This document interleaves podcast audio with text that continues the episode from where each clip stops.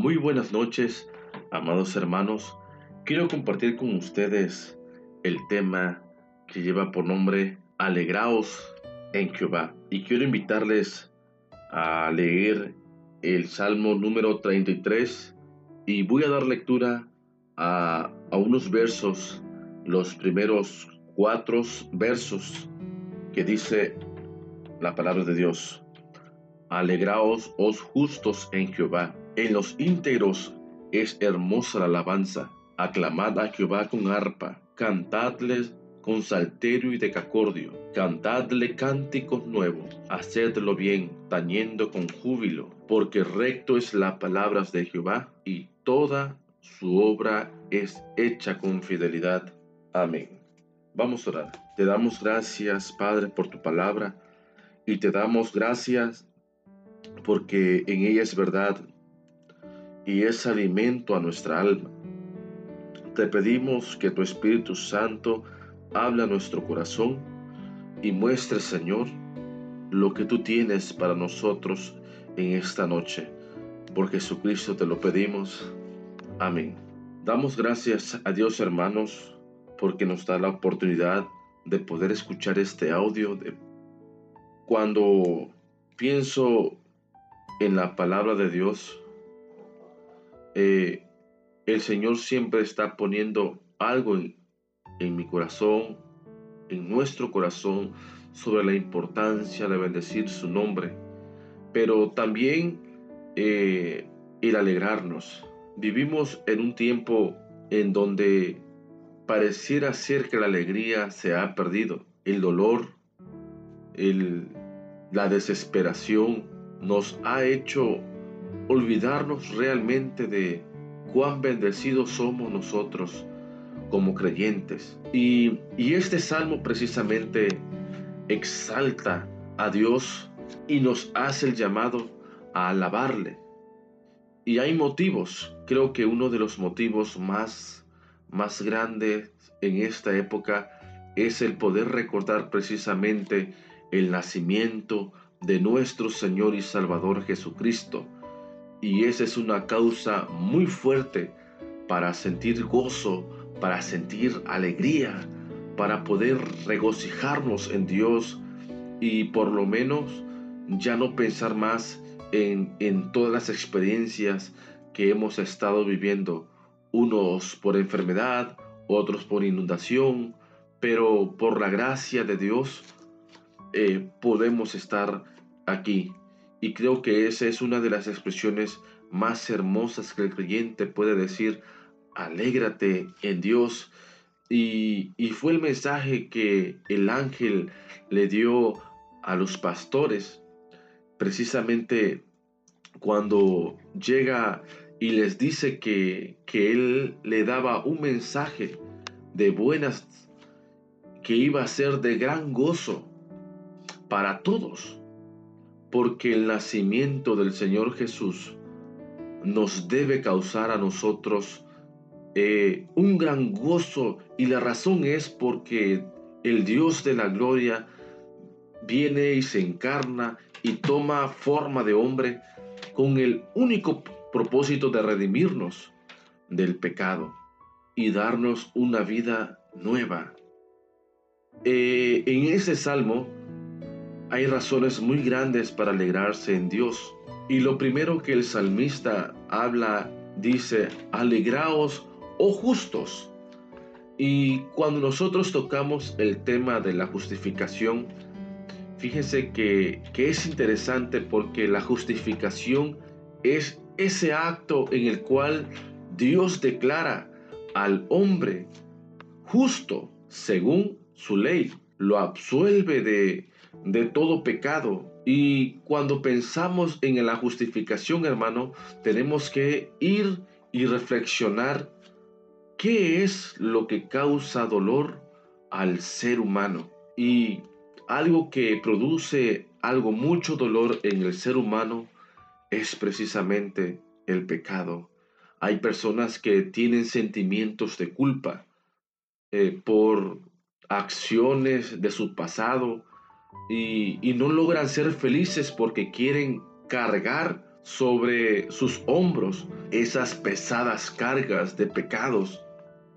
Pero la verdad es que cuando nosotros leemos los salmos, precisamente el Salmo 32 dice, bienaventurados aquel cuya transgresión ha sido perdonada y cubierto su pecado.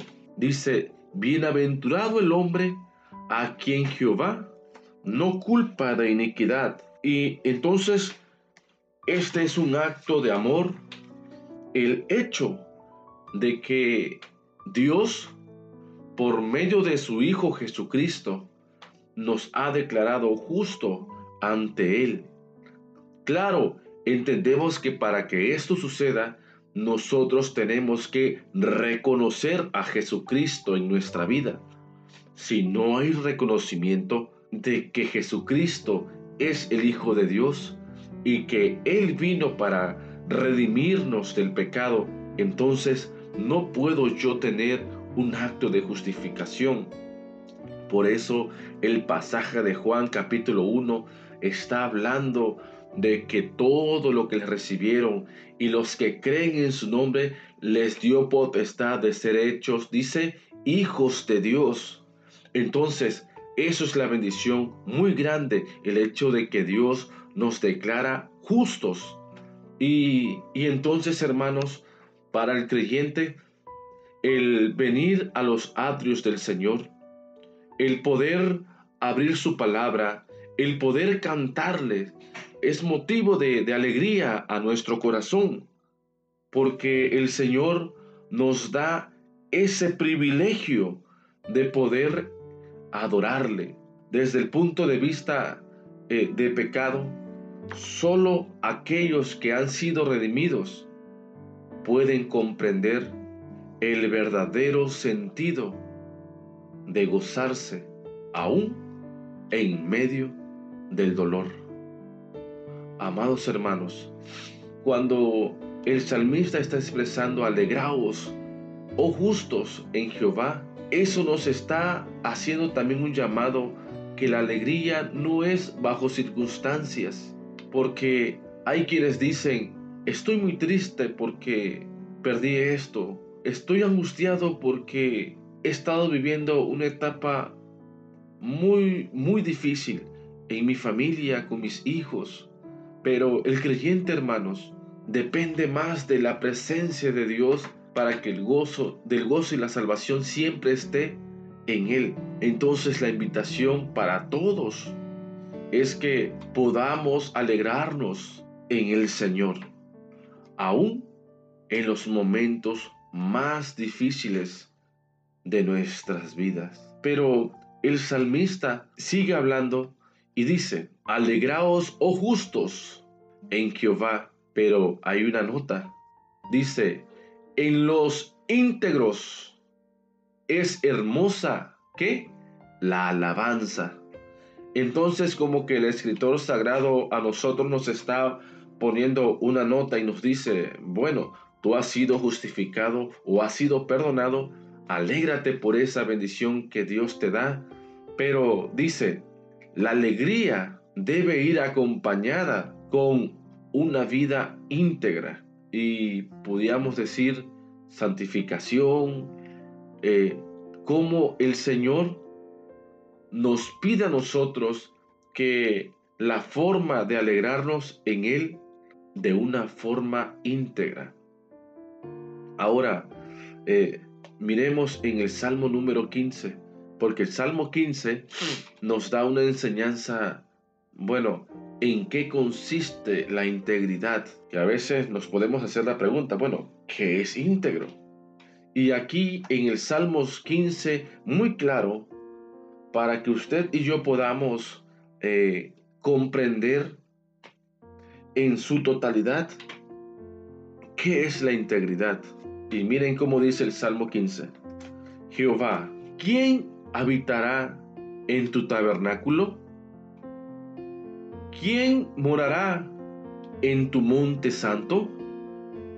Dice, el que anda en integridad y hace que justicia y habla verdad en su corazón. El que no calumnia con su lengua, ni hace mal a su prójimo, ni admite reproches alguno contra su vecino. Fíjense bien, hermanos, si nosotros nos detenemos, eh, dice, Señor, ¿quién es el que habitará en tu tabernáculo? Y dice, ¿quién es el que dice que va, quién es el que va a morar, Señor, en tu monte santo? Y claramente responde y dice, el que vive en integridad, el que practica justicia. Ahora, qué difícil es en nuestro tiempo practicar justicia. Es muy complejo. Las personas tendremos, tendremos, eh, vendremos a ser muy injustas, pero dice que la alabanza es hermosa. Cuando tú como creyentes procura ser una persona justa, que vives en el espíritu de la justicia, pero sigue diciendo, y habla verdad en su corazón, porque muchas veces nosotros podemos expresar algo, pero tenemos que decir realmente en nuestro corazón eso que expresamos, o simplemente no hay verdad. Ahora, ¿quién conoce esa verdad? Dios y usted. Cuando expresa algo a alguien o le dices algo bueno a alguien, puede que se lo hagas como un cumplido, pero puede que en su corazón no sea realmente lo que usted está deseando.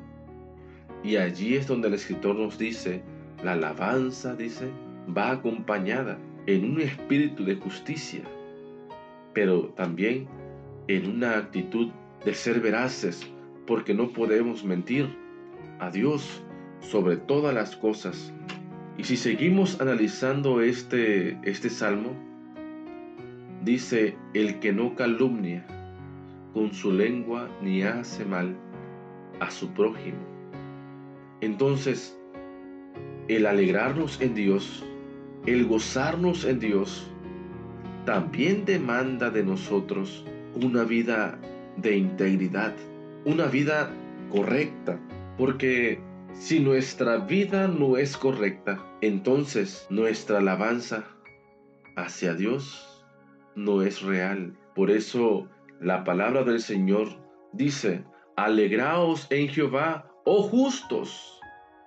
Pero también dice, en los íntegros es hermosa la alabanza. Pero el escritor sigue mencionando y dice, alégrate porque el Señor te ha declarado justo.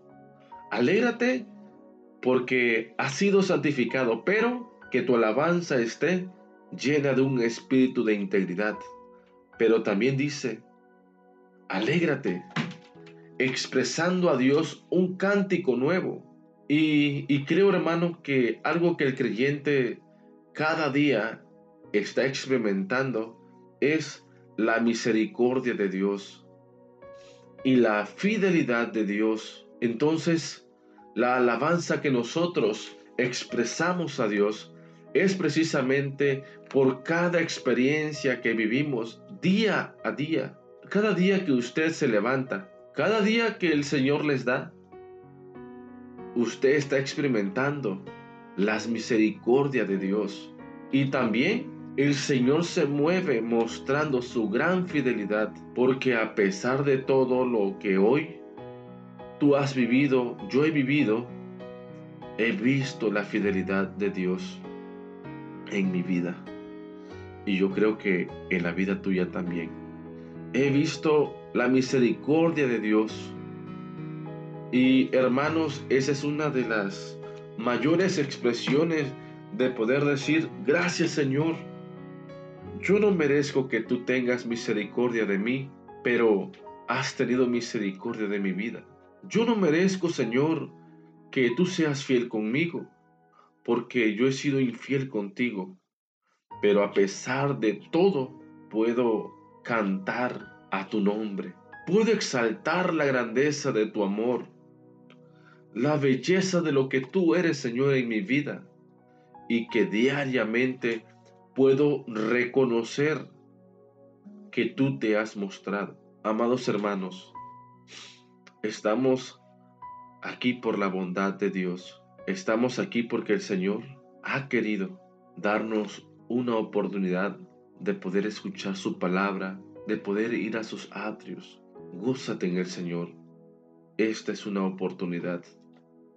Después de tantos meses, el Señor nos da una oportunidad. Así que demos gracias a Dios por ello. Pero alégrate porque la palabra de Dios es perfecta. La palabra del Señor es perfecta. Cada promesa de Dios se cumple y se seguirá cumpliendo. Y es tan perfecta que dice que tiene poder para poder transformar al ser humano. En Hebreos, creo que todos conocemos ese pasaje de Hebreo capítulo 4, versículo 12. Porque la palabra de Dios dice es viva y eficaz y más cortante que toda espada de dos filos y penetra hasta partir el alma y el espíritu, las coyunturas, los tuétanos, y descierre los pensamientos y las intenciones del corazón. La palabra de Dios es poderosa. La palabra de Dios sigue. Yo me sorprendo eh, en ese tiempo de pandemia cómo la gente escribe tantos pensamientos bíblicos. Eh, me sorprende. Hay gente que tiene una habilidad eh, para escribir y para enviar tantos versículos que a veces ni nos acordábamos de esos textos, pero que cuando usted lo lea y tiene una necesidad, eso llena su corazón. Y cuando usted lee la escritura, siempre el Señor tiene algo nuevo para nosotros, porque su palabra es poderosa. Entonces debemos alegrarnos porque tenemos la palabra de Dios que nos conforta, que nos anima, que nos exhorta, que nos llama a seguir adelante que nos da ánimo. En ocasiones, hermanos, quisiéramos que todo mundo nos dijera algo cuando estamos viviendo problemas. Pero la verdad que cuando usted abre la escritura es más que suficiente para ayudarle en su necesidad.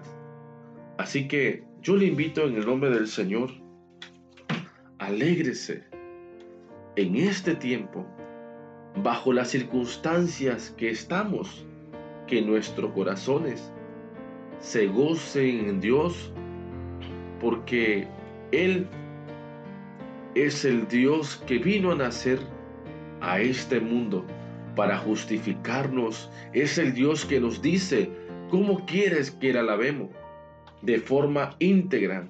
Es el Dios que se manifiesta día a día de en fidelidad y misericordia, es el Dios que nos recuerda también que su palabra es verdad y que es viva, que es eficaz, transforma, cambia al ser humano. Yo les invito en el nombre del Señor a que se gocen en Dios cada día. Vamos a orar.